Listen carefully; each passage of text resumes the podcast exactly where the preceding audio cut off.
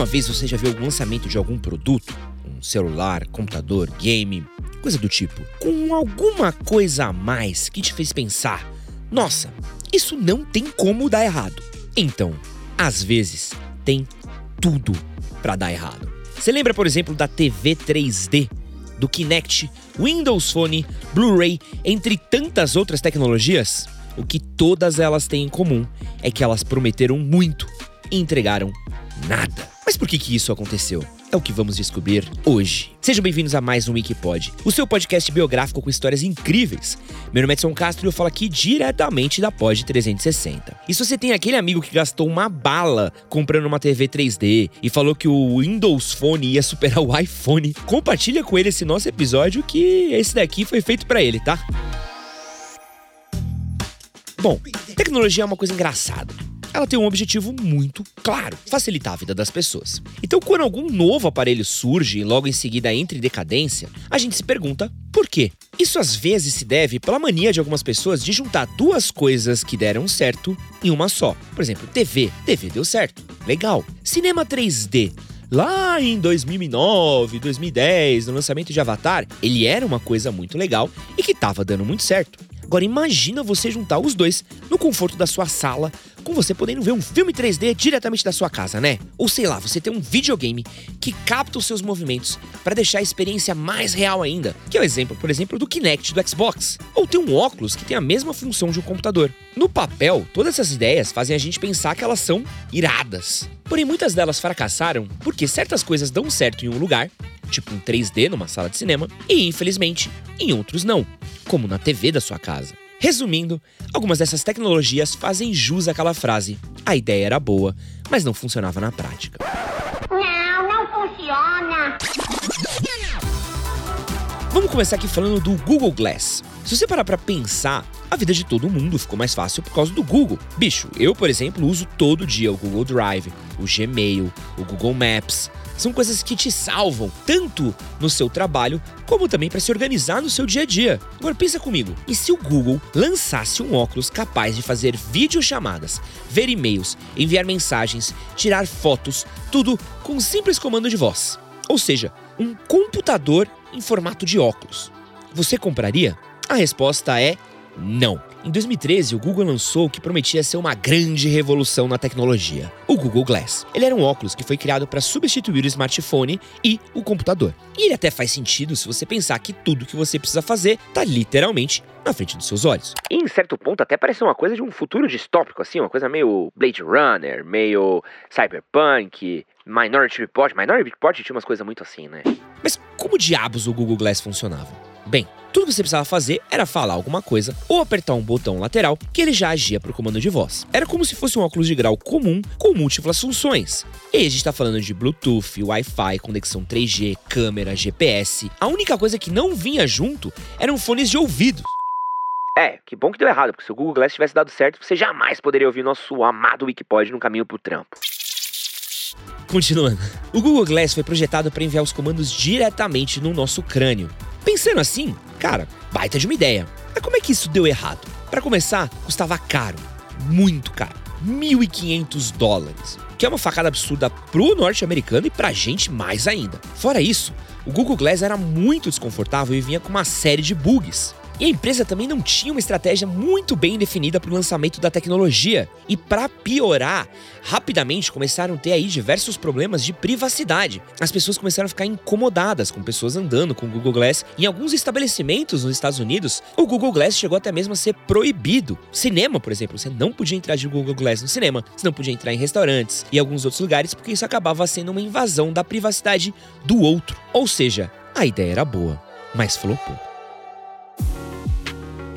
Vamos pegar agora outro exemplo, a TV 3D. Como é que isso pode ter dado errado? Bom, a ideia parecia muito boa e até que enganou algumas pessoas por aí. Imagina você assistir séries tipo Walking Dead, Dark, Game of Thrones em 3D diretamente na sua casa, com as coisas pulando nos seus olhos, jogar videogame com as imagens tentando te atacar, você sendo literalmente o deus da guerra diretamente ali da sua sala de 10 metros quadrados que fica aí no Cambuci. Bom, a ideia é maneira, mas na vida real era uma merda. Assim, uma merda mesmo. Assim como o Google Glass, os óculos que você usava para assistir essa TV 3D era muito desconfortável e muito desajustado. Você precisava ficar ajustando ele no rosto toda hora, sem contar que alguns dos óculos eles necessitavam de pilhas ou baterias e eram muito pesados para ficar no seu rosto.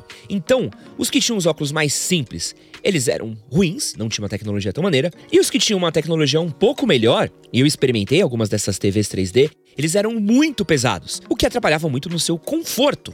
Porra, bicho, você tá vendo um filme na TV na sua casa, tudo que você quer é conforto e não um trambolho na tua cabeça. Isso sem falar que a própria programação em 3D era muito escassa e quase inexistente. E o que tinha era uma adaptação bem chechelenta aí de filmes 2D para 3D que não valiam a pena o custo e a dor de cabeça que era assistir um filme em 3D.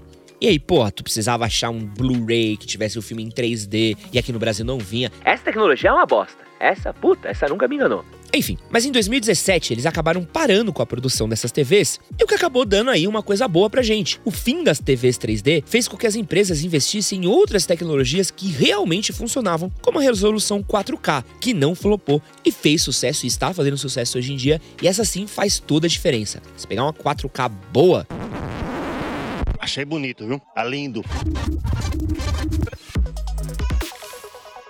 Indo nessa mesma pegada de aparelhos para trazer entretenimento para sua casa, você provavelmente já ouviu falar aí no Blu-ray, o DVD de altíssima definição. Essa história é quase que irônica, porque antes do Blu-ray ser flopado, ele fez com que outra tecnologia flopasse, o HD DVD, que era um disco que oferecia armazenamento de até 90 GB em discos de camada tripla. Essa tecnologia acabou nunca se consolidando e perdeu espaço pelo Blu-ray, que acabou sendo aí entre aspas, o sucessor do DVD no mercado. Criado por um conjunto de empresas formado pela Sony, Panasonic, Pioneer e Philips, o Blu-ray prometia a reprodução de vídeos em altíssima definição, assim como oferecia uma alta capacidade de armazenamento. Ganhou ainda mais fama quando foi adotado como o sistema padrão do PlayStation 3, um videogame aí que vinha na esteira do PlayStation 2, que tinha sido um grande sucesso e tinha ajudado aí a disseminar o DVD. O PlayStation 2 foi um dos grandes embaixadores do DVD no mundo e o PlayStation 3 prometia ser o embaixador do Blu-ray. O problema é que isso não foi o suficiente para cair nas graças do público.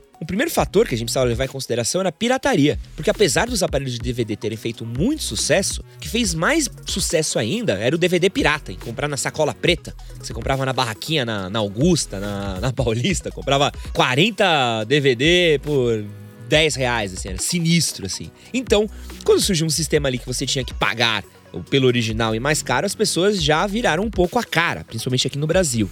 Mas o Blu-ray acabou tendo um outro problema de timing também, porque ele acabou surgindo quase que junto com os filmes on demand. Então, primeiro a gente podia comprar filmes diretamente no nosso computador da nossa casa e transmitir na nossa TV, então você tinha plataformas como iTunes que funcionava muito maneiro para isso, como também surgiram aí plataformas depois como a própria Netflix e a Amazon Prime, porque você ia ter o trampo de comprar um Blu-ray, sendo que você podia ou comprar um filme pirata na barraquinha, ou baixar um filme diretamente no seu computador, ou simplesmente abrir a Netflix e assistir um filme com uma baita de uma qualidade.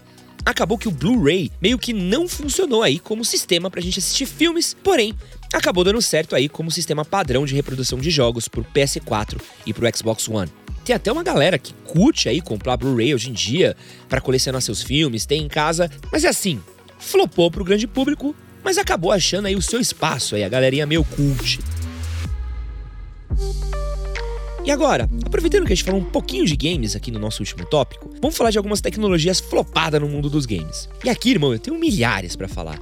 A gente tinha o Virtual Boy, que foi um fracasso absurdo da Nintendo, que prometia ser o primeiro óculos de realidade virtual que foi lançado ali na década de 80 e era simplesmente desesperador. Dava uma baita de uma dor de cabeça, precisava de um monte de pilha e você jogava os seus jogos de videogame na gloriosa cor vermelha e preta. Tinha a Power Glove da Nintendo também, foi um baita de um fracasso. Puta, de videogame eles são campeão de inventar tralha em videogame. Tem o Wii U, que foi um puta fracasso, que prometia ser o, o sucessor espiritual do Wii, mas era uma porcaria também. Teve o Game Gear, que prometia ser um Mega Drive portátil também, que esse usava pilha, viu? Puta, esse daí deve ter um buraco na camada de ozônio chamada Game Gear. Porém, Hoje a gente vai falar do famigerado Kinect. Quando o Kinect foi lançado em 2010, ele prometia revolucionar a forma como as pessoas jogavam videogame. E ele funcionava de um jeito que até que bem simples. Você conectava o seu Kinect no seu Xbox e o aparelho começava a captar os seus movimentos. Então, por exemplo, você podia jogar tênis fazendo os mesmos movimentos do esporte na vida real,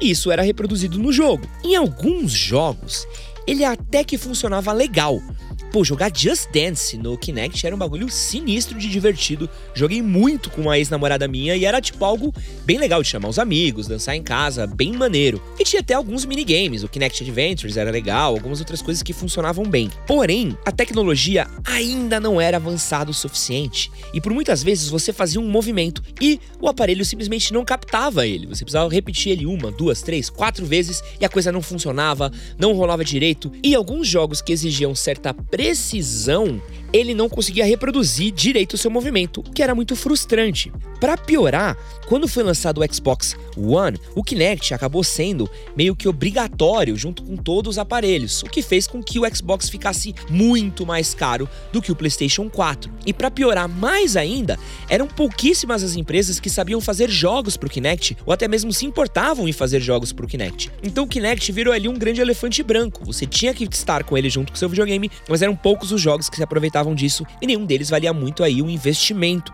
Quando a gente tá falando de videogame, o principal motivo que acaba levando várias das tecnologias de videogame a falharem é porque as tecnologias até são legais. O sensor de movimento do Wii, o sensor de movimento do Kinect, uh, os jogos em realidade virtual que a gente tem tido agora. O problema é que as empresas que desenvolvem jogos para essas tecnologias, por muitas vezes não têm as ferramentas para desenvolver e como essas tecnologias são tecnologias novas, são poucas as pessoas no mercado que têm elas, então os jogos vendem menos, o que faz com que não seja tão lucrativo. Por que fazer um jogo para uma tecnologia que, sei lá, 10% do mercado vai jogar, sendo que você pode fazer um God of War, pode fazer um Call of Duty, pode fazer um jogo que muito mais pessoas vão jogar, vai vender muito mais e você vai ter um retorno maior. Então isso acaba sendo o maior impeditivo aí de grandes mudanças na indústria dos games.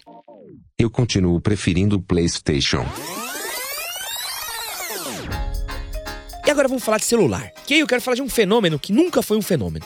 Que é o Windows Phone. Porque mesmo no seu auge, o Windows Phone alcançou apenas 2% do público que consumia smartphone no mundo. Em 2010, a Microsoft sonhou em bater de frente com os iPhones e com o Android. Então, ela resolveu lançar um próprio sistema operacional dela, que foi assim que o Windows Phone surgiu. A Microsoft investiu muito tempo e dinheiro para fazer com que esse sonho se tornasse realidade. E eles chegaram até mesmo a comprar a divisão da Nokia para celular. Então os caras estavam no, mano, no, no sangue com os olhos para fazer isso, velho. Os caras estavam na vontade mesmo. E na real, o Windows Phone tinha tudo para dar certo. A interface dele era bem clean, bem bonita e bem fácil de ser usado. Você podia personalizar ele de um jeito muito rápido, mesmo em aparelhos com 512 de RAM. E, sobretudo, ele era integrado com outros serviços bem conhecidos da gente da Windows. O problema é que mesmo sendo algo que era relativamente bom, não foi o suficiente. A Microsoft não conseguiu desbancar a Apple e a Android do mercado, porque as duas já tinham um público muito consolidado. E principalmente a Apple, que nessa época estava assim no auge do auge do auge do seu sucesso. E para piorar, no seu lançamento, alguns aplicativos ainda não tinham sido otimizados para o sistema operacional. Então, algumas redes sociais que já estavam disponíveis no Android ou no iOS demoravam muito, até mesmo nem chegavam no Windows Phone. O Instagram, por exemplo, só foi ter uma versão de Windows Phone muito tempo depois. Então pensa, você tinha um telefone irado, só que você não podia trocar uma ideia com seus amigos na sua rede social favorita. Aí é, pô, aí é foda, né? É a mesma coisa, né, cara? Por quê? Porque provavelmente a tecnologia para desenvolver o software para Windows Phone era muito complicada e a equipe do Instagram deve ter demorado um tempo, talvez não tivesse tanta vontade e sem o software não existe o hardware. É, é o mesmo caso dos videogames, né? Não, não tem como. O sistema operacional do Windows Phone não existe mais, flopou, e nem mesmo a fama da Nokia, que de onde eu vinha o celular que nunca quebra, conseguiu salvar o Windows Phone. Caraca, meu pai teve, sabia? Meu pai tinha, era bonitão, velho. Aproveitando que o nosso papo de hoje é sobre tecnologia, queria deixar aqui uma indicação para você que é o nosso episódio de número 97, como surgiram os aplicativos de relacionamento. Aliás, se você tem curtido esse e outros episódios aqui do Wikipod, digita o Wikipod na barra de pesquisa, clica nos três pontinhos e classifica a gente com cinco estrelas. Compartilhe com os amigos também. Agora vamos sair um pouco do mundo da TV, do DVD, smartphone e vamos falar de uma outra área de tecnologia que flopou. A do ramo dos transportes. Vamos falar aqui do Gurgel. Mentira. Você já ouviu falar no Segway? O Segway era tipo um patinete elétrico com rodas nas laterais e vinha com um guidão para você se posicionar e dirigir. É parecido com aquele treco que um mano naquele filme Segurança de Shopping andava, lembra? Inclusive, em alguns lugares, como shoppings, é até comum a gente ver um segurança andando nisso. E parece uma coisa meio futurista e meio cafona. É meio bizarro, né? É um futurista do Jardim da Infância, que eu sempre acho meio, meio bonitinho os caras andando. Ah, bonitinho o cara andando no Segway. A proposta do Segway era revolucionar o mercado de transportes. E eles tinham um objetivo muito claro: substituir os carros. tinha, até, tinha até um lado bom, vai. Os caras queriam fazer um meio de transporte mais sustentável. Mas, mano, acho que a gente precisa falar que passou longe de virar realidade isso daí, né?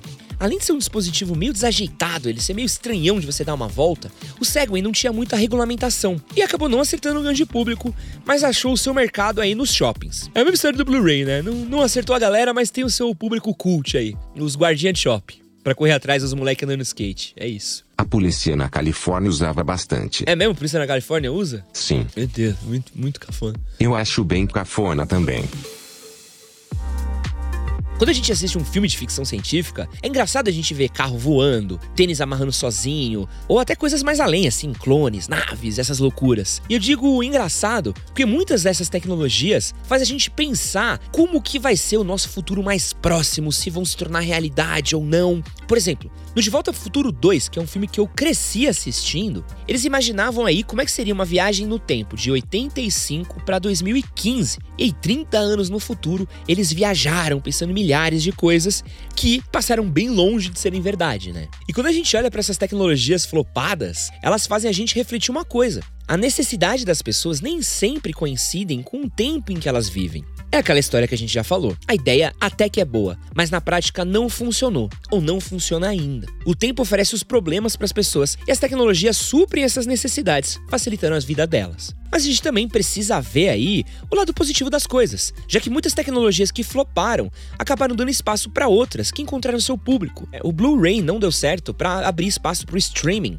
As TVs 3D não deram certo, mas abriram espaço para TVs de alta resolução. As tecnologias de imersão nos videogames ainda não deram certo, mas a gente tem visto aí uma democratização muito maneira em jogos de videogame, com excelentes jogos gratuitos como Fortnite, LoL, Call of Duty chegando para o grande público de maneira gratuita e que rodam em várias plataformas, inclusive em celulares. Às vezes, o flop vem, mas o sucesso vem na sequência também. E eu termino esse episódio daqui com um questionamento. Será que algum dia, pode ser daqui 10, 20, 100 anos, você vai ver algumas dessas tecnologias ressurgirem e fazer parte da vida das pessoas? Fica a dúvida no ar. E assim, encerramos mais um Wikipod diretamente da Pod 360 comigo, Edson Castro. Valeu!